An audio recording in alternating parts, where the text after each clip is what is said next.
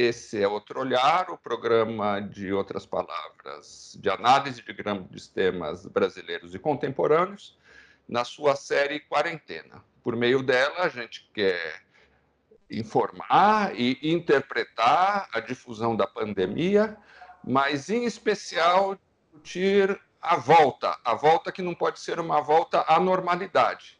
Precisa ser uma reflexão sobre a situação que nós vivemos e o outro mundo que é possível construir, outras relações sociais, outras relações econômicas, outras relações políticas. Hoje nós temos a satisfação de conversar com o Davi Decache. O Davi Decache é economista, membro da Associação Brasileira de Economistas pela Democracia, a ABED. Ele é assessor econômico da liderança do PSOL na Câmara dos Deputados e ele é integrante é um expoente de uma geração nova de economistas que está por volta dos 30, 35 anos. O Davi tem 32, é um dos caras mais jovens dessa geração, mas é um fenômeno pouco conhecido na mídia a existência de um conjunto de economistas importantes, consistentes, que está fazendo a crítica do neoliberalismo e começando a propor alternativas.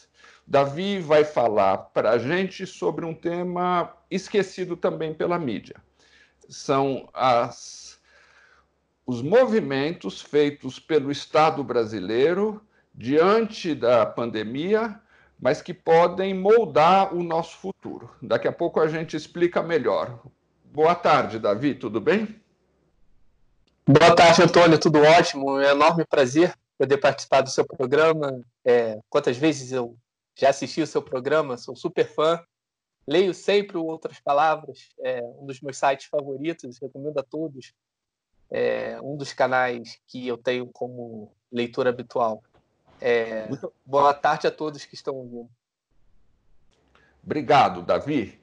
É, nós vamos falar em especial da emenda constitucional número 10 de 2020, que foi aprovada a toque de caixa, a primeira medida aprovada pela Câmara dos Deputados por votação eletrônica, na sexta-feira, e que está sendo chamada de, de, de PEC do orçamento de guerra. Essa PEC traz algumas é, decisões importantes ela executa o estado de calamidade pública, ou seja, ela autoriza despesas sem o processo todo de alteração do orçamento, mas ela traz medidas de socorro ao sistema financeiro que são muito problemáticas. Você podia começar a nos falar sobre essas medidas ou, ou, ou analisar o, o, contexto geral e a, e a PEC 2000, a PEC 10 2020, Davi? Tá, vamos lá, Antônio. Essa PEC ela tem dois eixos. Né? O primeiro eixo que você falou, que é em relação às regras fiscais, que no Brasil são muito engessadas não estão é, e não são aptas a lidar com uma crise dessa dimensão. Aliás, não são aptas a lidar com situação nenhuma, quanto mais uma pandemia como essa. Então essa é, essa PEC ela flexibiliza todas absolutamente todas as regras fiscais que nós temos hoje. É, eu acho que isso é positivo, tá? Minha crítica é a seguinte: bom, por que, que as regras podem ficar suspensas agora uhum. e antes elas eram sagradas?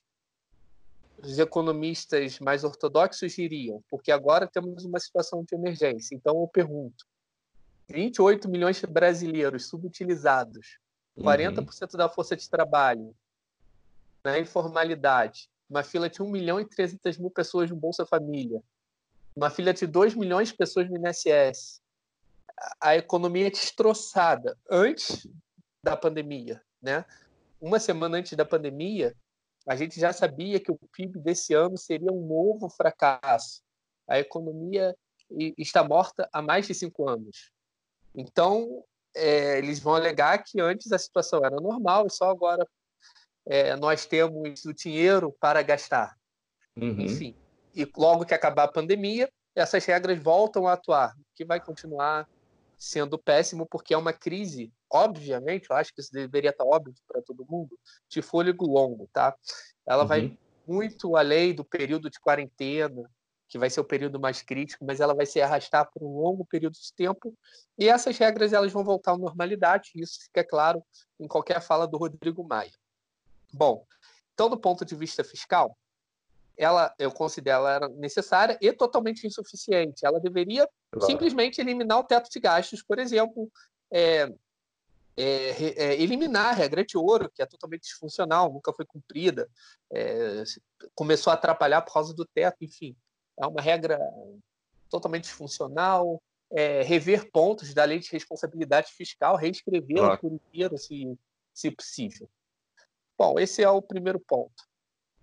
O segundo ponto é o seguinte, Antônio.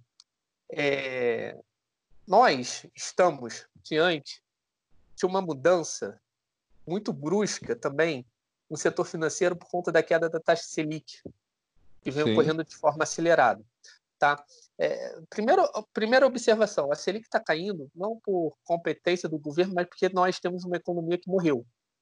A economia tem atestado de óbito, ela uhum. morreu e a taxa de juros ela vai cair porque você não tem mais inflação numa economia morta. Tá? Então, A inflação está cedendo, então a taxa de juros vai despencar porque a economia morreu.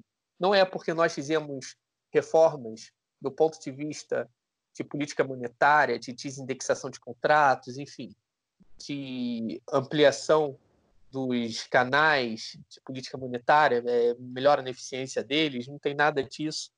É, é simplesmente uma questão de economia morta. Uhum. Esse, esse, processo de queda na, na, taxa Selic leva a uma recomposição nas carteiras, tá? Então, você vai ter uma recomposição de carteiras de títulos públicos para outros papéis, por exemplo, papéis privados, tá? Então você tá. tem essa recomposição de, de portfólio dos agentes. Né?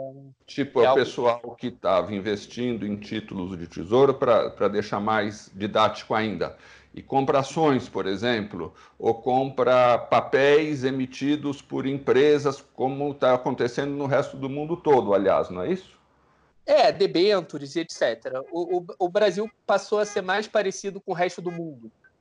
Não por não por competência, mas por mero sintoma de uma economia morta. Agora, Davi, é justo. Antônio. Oi. Tá tendo um barulho de buzina. É um alarme aqui. Vamos esperar a pessoa levar logo o carro, depois a gente corta isso. É, senão não vai dar para escutarem. Desculpa, é, eu pensei que não. Pronto, passou. É, vamos voltar, tá? É, eu, eu, eu, te interrompi um pouquinho para dizer, Davi, que é justamente essa normalidade que está causando esses desajustes nos mercados financeiros todos, não é isso? Houve uma nova bolha de crédito e o crédito corporativo é o que é mais tóxico hoje, não é isso? É, exato. É, por, por qual motivo? É, primeiro que você teve essa recomposição muito rápida na carteira dos agentes, e segundo uhum. porque tem um, lado real aí que é diferente de 2008, que foi meramente especulativo, foram bolhas de crédito que vão crescendo de forma descontrolada, sem regulação e etc. Aqui, nesse caso, a gente tem um, um lado real influenciando, que é a, a parada súbita das atividades econômicas uhum. que, que vão travar a, a, a, entrada de receita nas empresas, enfim. É, claro. as, as pessoas, as empresas vão começar a ficar inadimplentes com, com o sistema financeiro. É, esses papéis que os bancos possuem hoje nos fundos com marcação a mercado, eles vão cair de preço, já caíram de preço muito rápido, então o patrimônio deles está menor, mesmo com uma exposição de risco igual, ou seja, aponta-se para uma maior fragilidade financeira por conta desses efeitos também que vêm pelo lado real da economia, enfim. Então a gente criou é, o, o, lado real da economia impactou também no lado financeiro, tá? No setor financeiro. Deixa eu só traduzir é... um pouquinho aqui, porque é, para muitos nossos leitores que, que, que não compreendem ainda o, o, o vocabulário da economia grandes empresas, não só no Brasil, mas também no mundo, que estavam pesadamente endividadas, agora diminuíram a sua receita por causa da redução da atividade econômica provocada pelo coronavírus e estão com dificuldade de rolar essas dívidas. Os investidores percebem e passam a cobrar juros ainda maiores dessas empresas. É isso, mais ou menos? Isso, isso também. É, o, primeiro, o, o, o, primeiro, o primeiro efeito é que os, as debêntures, os papéis de, dessas empresas que estão na carteira dos bancos, que tem marcação a mercado, ou seja, uhum. que o, o, valor vai mudando a cada minuto, é, uhum. perderam, é, é, despencaram, né? derreteram. Então, o patrimônio dos bancos ele secou também. O segundo uhum. efeito é esse que você falou. Como as empresas elas terão dificuldades, por um lado, elas vão muito provavelmente aumentar a inadimplência do sistema uhum. e, por outro, vão ter mais dificuldade de se, de se financiar no mercado primário, tá? Uhum. De emissão de novos debêntures, enfim. Então, a gente entra numa situação que tende a uma maior fragilização financeira é, no setor bancário. É, uhum. Bom, nós hoje estamos longe de uma crise bancária, uhum. tá? Mas algumas medidas devem ser adotadas para que não para que a gente não chegue lá. Uma crise bancária seria algo muito preocupante na situação de crise que vivemos hoje, né? É tudo claro. que a gente não precisa. Bom, daí eu acho que essa é uma janela de oportunidade para a gente uhum. avançar em várias reformas. Uhum. Ou seja, se a gente vai ter que estabilizar o sistema financeiro com a atuação do Banco Central, fornecendo, por um lado, liquidez e, por outro, solvência para o sistema, por outro, é uma oportunidade única de exigir deles contrapartidas adequadas. Claro. Tá? É, eu acho que isso não foi debatido durante a tramitação da PEC, foi feita no atropelo, com pouco espaço para esse tipo de debate que era super importante. Ou seja, é, você estabiliza, mas eles vão ter que dar a parcela deles e a gente até sai com uma reforma estrutural disso, sabe? Se a gente conseguisse boas contrapartidas. Vamos, vamos, vamos trocar em miúdos mais uma vez. Então, tem um setor corporativo que está em dificuldades, tem bancos que não estão ainda em dificuldades, mas que podem vir a ficar, caso os créditos que eles têm com o setor corporativo deixem de ser pagos.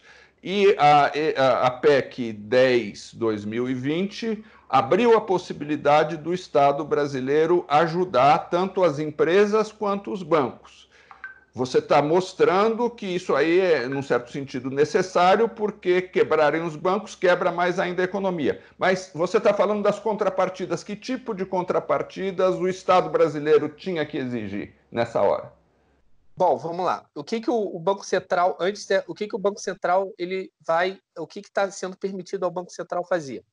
Ele ah. agora, hoje o Banco Central atua no mercado secundário com as operações envolvendo títulos de dívida pública, até fazendo operações compromissadas, etc. Ele também vai atuar nessas né, no mercado secundário agora, eh, comprando e vendendo títulos privados, de, por exemplo, tá. debêntures de empresa. Então, ele vai poder agir evitando é, uma deflação de ativos privados, tá. tá? Então, ele vai conseguir manter o preço desses ativos mais altos. É, tá. No momento que a oferta que a oferta por esses ativos está caindo, ele entra como ofertante e ele entra como demandante, estabiliza o, o, cenário. Bom, ele compra é, os papéis dessas empresas. É, ele entra como demandante. Tá é. Isso. Como a demanda está caindo, ele entra como um comprador de última instância ali, salvando. É, bom, é, ele vai estabilizar o sistema, é, isso evita uma corrida bancária, isso dá maior dá, é, reduz a preferência pela liquidez dos agentes. Uhum. O que é a preferência pela liquidez? É, os agentes, no meio de uma incerteza muito grande, eles uhum. tentam é, correr para coisas seguras, moeda, ah, título tá. público. Então, eles vão fugir, obviamente, desses papéis privados, então as, as empresas vão ter mais dificuldade de se financiar. Enfim. Tá. É, e essa ação do Banco Central pode reduzir um pouquinho a, a, a preferência pela liquidez dos agentes. Tá. É, eu estou estabilizando o sistema financeiro. Estou tá. salvando os caras. O que, que tá. eu tenho que exigir dos caras? O que, que eu acho que temos como uma janela de oportunidades agora? eles vão ter que, um, a gente vai ter que exigir dele renegociação das dívidas das pessoas físicas e pequenas empresas com eles. Por que, que a gente está renegociando? Por que, que a gente está comprando papel podre claro. deles? Tá tudo bem, a gente está estabilizando. Qual é a contrapartida que eles dão? Algumas propostas que eu poderia sugerir. Pega as famílias que estão no CAD único, renda per capita até 500 reais, renda total da família de até três salários mínimos. É, Cria-se uma agenda de refinanciamento, de renegociação das dívidas dessas famílias com os bancos, por exemplo. Uhum. Tá? Eu diria mais, a gente pode exigir um perdão de dívidas. Uhum. vai ter que uhum. perdoar essas dívidas. Até porque eles não perderiam muito, porque parte desse, desses agentes ficarão insolventes. Né? É... E porque o, o Estado está comprando a dívida tóxica deles, certo? Exato. Você está limpando o balanço deles, eles têm que dar essa contrapartida. Eu exigiria uma anistia de dívidas de pessoas físicas e pequenas e microempresas por parte uhum, dos bancos uhum. até, até determinados limites. Tá? E isso não seria nada crítico para eles, porque boa parte dessas dívidas é, são perdidas dado o tamanho da crise. Tá? Então, eles estariam limpando algo que não vão perder de boa qualquer parte jeito. não que boa parte não voltaria. Então seria uma coisa interessante. Outra coisa, a gente pode avançar na discussão das tarifas bancárias. Uhum. A gente pode moldar a taxa de juros dos bancos. A gente pode exigir participação acionária do, do Estado nas ações dos bancos que a gente está ajudando agora a recuperar, uhum. porque esses uhum. bancos eles vão recuperar o valor de mercado deles lá na frente, então a gente vai recuperar junto. Então seria um claro. bom negócio. A gente vai comprar na baixa para vender na alta. Então é, essas coisas são importantes, esse tipo de contrapartidas. Tem outras contrapartidas, essas que eu falei, elas têm impacto direto na vida da Dona Maria, que vai ter a dívida dela perdoada ou refinanciada. É, é, e tem outros tipos de contrapartida que são contrapartidas tipo imoral. Por exemplo, a, e isso já aconteceu hoje, eu vi que o Conselho Monetário Nacional foi nesse sentido, impedir distribuições por três, quatro meses, seja lá o tempo que esse tipo de ajuda durar, de dividendos a acionistas e bônus para gestores, tá? Claro. É, é, porque eles não podem ganhar é, grana. Com o dinheiro que o Estado está dando para eles, em última instância, né? Exato, e já estão sendo salvos. Então, é. eu acho que é, de, demos uma ajuda imensa, sem nenhum tipo de contrapartida, e isso torna a PEC absurda. Aham.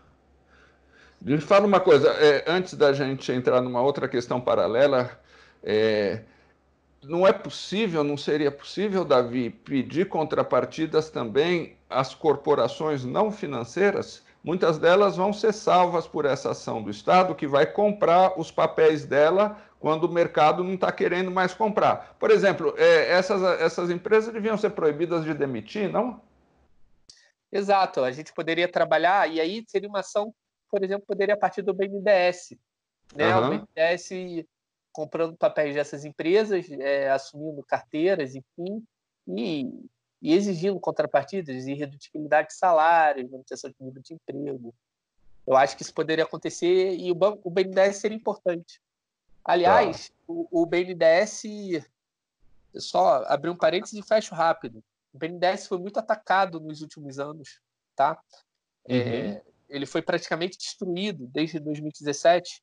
Ele vem sofrendo um processo de destruição e agora ele passa a ser essencial de novo. É, uhum. É, inclusive no sentido que você falou, de atuação do Estado como estabilizador, exigindo uhum. contrapartidas ao mesmo tempo, o BNDES ele é, ele vai ser fundamental não só agora uhum. nessa uhum. situação de emergência, mas também no período de retomada da economia. Tá, Davi, é... Você tem sido pioneiro em fazer um outro debate, em colocar lado a lado esses favores, que sem contrapartida acaba se transformando em favor, que o Estado está fazendo aos grandes grupos financeiros e não financeiros, e como o Estado está tratando estados e municípios brasileiros. Está é, tá tramitando ainda no Congresso a PEC do gatilho, PEC emergencial, a PEC do Pacto Federativo e parece que vai votar ainda essa semana aquela chamada emenda Mansueto, alguma coisa assim. Que que são, é, como elas tratam os estados e os municípios brasileiros em contrapartida a esses favores que estão sendo feitos pela União aos bancos? É, eu, eu acho que essa questão dos bancos ela, é, ela é muito pedagógica e está totalmente ligada à questão dos entes, tá? Qual é a lógica? Agora nós descobrimos que o Estado sempre teve dinheiro para gastar. Né? Uhum. Logo agora que a arrecadação caiu como nunca na história. Nós temos uhum. a menor arrecadação e os maiores gastos. Uhum. Ou seja, nós não precisamos do teto de gastos, nós não precisamos da LRF, nós não precisamos é, de método primário, tudo isso pode ser suspenso com uma canetada. Bom, então, dinheiro tem. Eu acho que isso ficou claro para a população. Dinheiro para banco, teremos dinheiro para é, proteger preço de ativo de empresa? Teremos.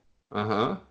A dívida da, dos entes, ela dos sempre. Entes, estados e municípios, do, né? Dos, pra... entes, dos entes subnacionais, dos estados e dos é. municípios, é, é uma dívida de nós com nós mesmos, é uma dívida do bolso direito com bolso esquerdo. Uhum. Assim, é algo é, é, é, que eu sempre achei ridículo os entes, os entes, eh, os estados, os municípios estarem enforcados por conta de uma dívida com a União. Uhum, uhum, não é uma dívida uhum. privada, não é uma dívida externa contra uhum. é uma dívida com a União. Isso é um absurdo. E a gente tem que trazer para o debate o seguinte: é, o plano Mansueto é uma renegociação de dívidas, você está empurrando a dívida lá para frente, ou seja, daqui a pouco vem outro ajuste fiscal, porque a dívida está sendo empurrada com a barriga, uma dívida que vai crescer durante a, não só a pandemia, eu sempre gosto de insistir nisso, você vai ter uma crise aí de um, dois anos, então uhum. essa dívida vai explodir. Então eles estão jogando essa dívida lá para frente, estão suspendendo o pagamento, isso é o mínimo, mas não é esse o caminho. E com contrapartidas uhum. péssimas, como exigência de privatizações, enfim, um monte de contrapartidas é, muito ruins. Arroz de salário de servidor, enfim. O ponto é, por que não perdoar dívida uhum. cliente? É dívida que vai para o serviço público de saúde, é dívida que uhum. vai para a educação, é, é, é, dívida de nós com nós mesmos. Assim, é um uhum. absurdo não ter essa agenda no debate hoje é, econômico. Não tem. Então, nós uhum. temos que colocar ah, um jubileu de dívidas para estados e municípios, e dinheiro tem. É, uhum. Olha só, Antônio, é, qual é o qual é o montante aí de dívida de estados com a União? Sei lá, um trilhão e alguma coisa. Uhum. Tá? É, ainda não dá para saber quanto que o, o, Banco Central vai atuar nesse mercado secundário, mas vai dar uma boa fração disso. O cheque tá? é ilimitado, certo? O cheque é ilimitado. É, é, é então, assim, é, é, um absurdo achar que há um trade-off entre a, os estados e a União numa disputa por uma dívida que é, é uma dívida do bolso direito com o bolso esquerdo. Então, essa dívida deve ser é, anistiada, pelo menos em parte. Nós temos que ter uma grande anistia de dívida dos entes, tá?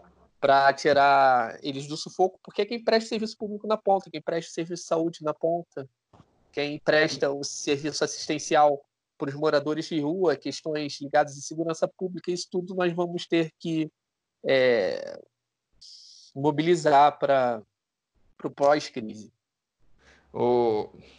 Davi, isso parece ainda mais importante porque nós temos o histórico da crise de 2008, onde todas essas operações de salvamento de grandes corporações e bancos acabou se transformando numa dívida enorme dos estados nacionais e dos estados, no caso dos estados nacionais, e depois foi utilizada pela aristocracia financeira para dizer que os estados tinham que apertar os cintos e reduzir os, os serviços públicos na chamada austeridade, não é isso?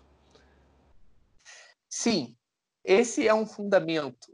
É, você, a gente vai sair dessa, dessa crise com uma dívida que talvez chegue nos 100% do PIB, né, o Brasil. Uhum. Uhum. Bom, dito isso, nós vamos ter uma retórica que é a seguinte: uhum. quando a dívida chegar nos 100%, a taxa de juros vai explodir, porque todo mundo vai achar que o Brasil é caloteiro. Então, uhum. o setor financeiro só vai emprestar para o Brasil a taxa de juros muito alto, não vai mais emprestar dinheiro e a gente vai dar calote. O Brasil vai quebrar, não vai conseguir mais se financiar, vai ser um caos, vai ter fuga de capitais, o dólar vai desvalorizar, vai ter hiperinflação. Pronto. Essa é a narrativa que vai ser construída. Essa, é, essa é a narrativa que é construída. Essa narrativa era construída, eles sempre mudam o número mágico. Se a gente olhar na década de 2000, sei lá, no final da década de 90, o número mágico era, sei lá, 60% do PIB, 50%. Então, quando chegasse a 60%, o Brasil quebrava. O número mágico passou a ser em 2015, 80. Não podemos deixar a uhum. chegar a 80. Quando chega a 80, a taxa de juros explode, o país fica sem dinheiro. Agora chegou a 80, a taxa de juros é a menor da história e estamos fazendo gastos extraordinários. O economista ortodoxo diria o seguinte: por que, que a gente tem dinheiro e taxa de juros baixa? Ele, como ele não tem explicação, ele fala, porque tem um negócio chamado confiança, as pessoas confiam. Alguma coisa assim, que é, é, é aquilo que serve para tudo. Por exemplo, para você explicar um jogo de futebol que você não viu, você fala assim, o time ganhou porque teve muita confiança. É, enfim.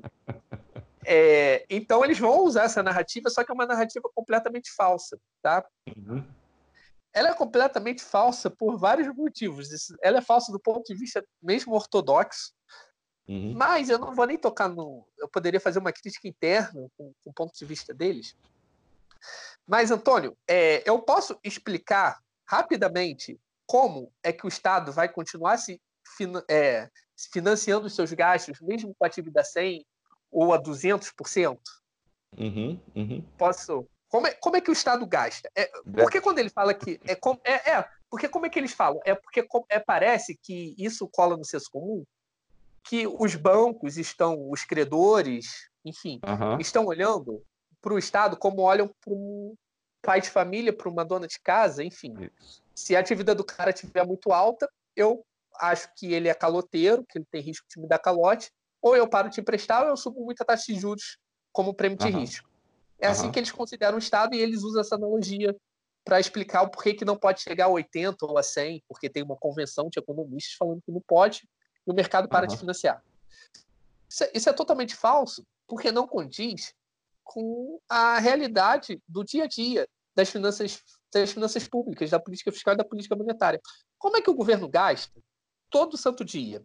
Seja uhum. quando ele tem déficit, seja quando ele tem superávit. O, o Tesouro tem uma conta no Banco uhum. Central, uma, a conta única uhum. do Tesouro.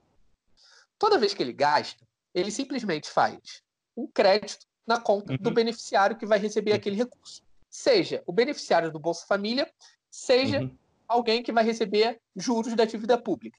Isso. Ou seja, uhum. pode ser um gasto por, pode ser um gasto bom, pode ser um gasto ruim, mas ele sempre faz os seus gastos dessa forma débito na conta única, crédito na conta de um banco, uhum, de algum uhum. beneficiário. Bom, nesse processo, ele criou dinheiro novo. Certo. Tá? É a criação de dinheiro novo a todo momento. Então, certo. é um não debate falar se o Estado deve ou não imprimir moeda para gastar, criar dinheiro para gastar, porque ele sempre o faz. Tá? Uhum, ele não está pegando um tributo, ele não pega 10 reais meu para depois dar 10 reais para o seu João. Ele faz isso, ele criou dinheiro. Uhum. Quando ele cria essas reservas quando ele cria essas reservas bancárias, quando ele uhum. realiza esses gastos, ele está expandindo as reservas bancárias, tá? Uhum. Quando ele expande as reservas bancárias, se ele não estiver, se, ó, supondo que ele não tribute no mesmo valor que ele gastou, ele expandiu as reservas bancárias. Uhum, Tudo uhum. bem. Quando acontece isso, esse gasto deficitário do governo, uhum. com mais reservas bancárias, que é, que é, o mercado onde os bancos se relacionam, a taxa de juros cai. Então, uhum. quando o governo tem gasto deficitário, a taxa de juros cai, não sobe. É claro. totalmente diferente da ortodoxia. A ortodoxia é uhum. uma, uhum. uma narrativa muito surreal, é, é, um negócio meio conto de fadas. Eles gostam de fadas. Fada da confiança, tudo é meio conto de fadas. Então, a taxa de juros cai. Aí, o que, que o Banco uhum. Central ele tem uma meta, a, a meta Selic. E ele tem que atingir essa meta. Essa meta é determinada nesse mercado de reservas bancárias. O que, que o Banco Central faz? Ele utiliza as operações compromissadas para enxugar uhum. liquidez. Então, ele, ele pega um título que ele tem na sua carteira, um título do Tesouro, joga no mercado secundário e retira a reserva e queima a reserva bancária. Então, ele, uhum. ele enxuga a liquidez para a taxa de juros subir.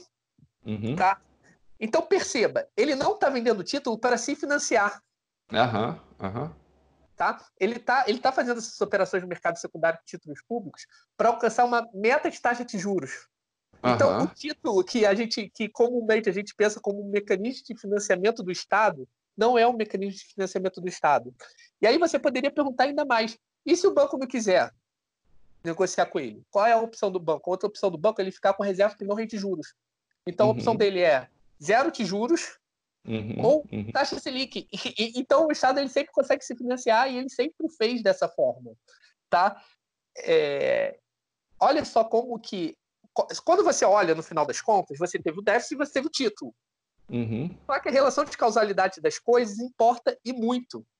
Claro. É, vários críticos ortodoxos eles falam assim: ah, eles não têm críticas, eles não conseguem criticar esse aspecto da MMT porque é só uma descrição. Então eles falam: tudo bem, vocês estão certos, acontece assim mesmo, mas tanto faz, porque depois tem que emitir título. Tanto faz, não, meu camarada.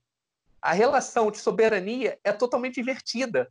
Quando é claro. é eles que precisam do nosso título para ser remunerado pelas reservas que ele tem em excesso. É, esse ponto é importante, tá? É, e, e, e, aí, o, o, o, e os tributos, eles servem para quê? Conforme eu disse, toda vez que o Estado gasta, ele cria dinheiro novo, cria renda para alguém. Quando o governo tributa, ele está uhum. fazendo uhum. um movimento contrário, ele está destruindo uhum. reservas. Uhum. Tá? Ele está destruindo reservas. Então, a política fiscal ela é muito, mais, muito mal compreendida. Parece uhum, que o uhum. Estado ele sempre está na mão do setor privado, como se o uhum. setor privado fosse o financiador, como se o mercado ele ditasse a nossa uhum. taxa de juros, como se o mercado ditasse o quanto que nós estamos ou não sendo responsáveis quando a relação de causa é inversa. Então, com 100% do PIB, vai continuar acontecendo da mesma forma. Exceto, né, Davi, é, bom, isso que você está falando é uma coisa finíssima, você está explicando bases da teoria monetária moderna. Agora, o constrangimento real não é a teoria econômica, é a lei e a ideologia, né? Porque, por exemplo, você tem a lei da responsabilidade fiscal, você tem o, a regra de ouro, você tem o teto de gastos, que esses são os que paralisam a, a capacidade do Estado de, de, de gerar mais despesa. Perfeito, Antônio. É, você tem restrições autoimpostas, que, por exemplo, o André Lara Rezende explica muito bem nos textos recentes dele. O André Lara Rezende, eu recomendo muito a leitura é, das últimas coisas que ele escreveu. Ele escreve muito bem para um economista, o economista geralmente escreve mal.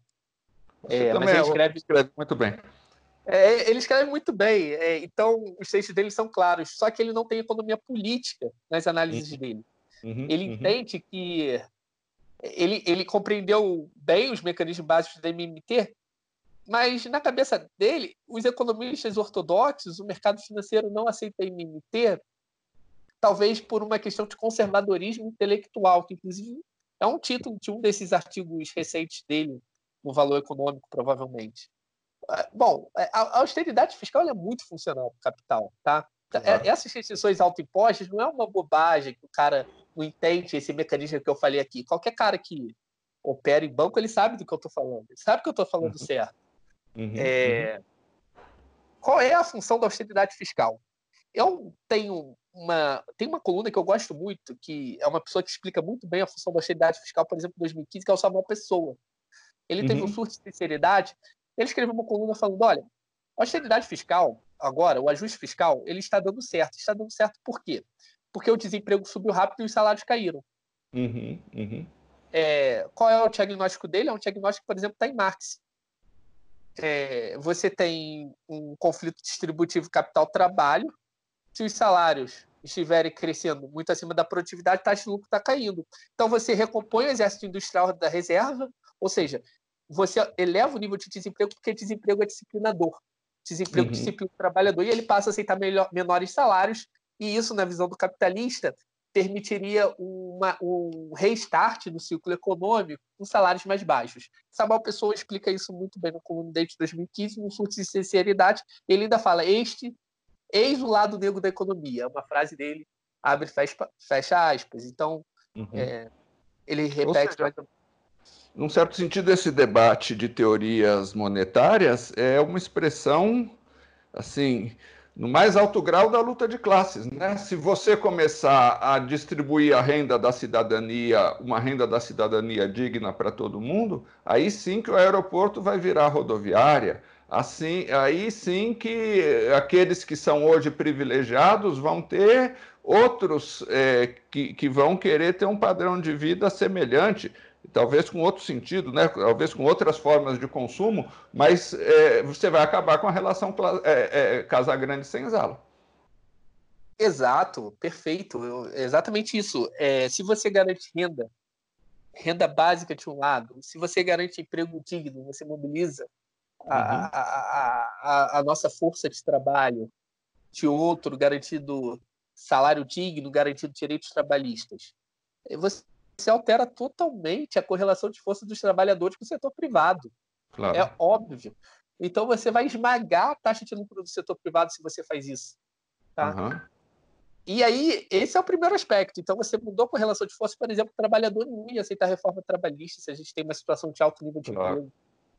Não ia aceitar a reforma da Previdência. Você altera a correlação de forças capital-trabalho, você favorece, você sentimenta o, o, o caminho para você ter reformas neoliberais estruturais.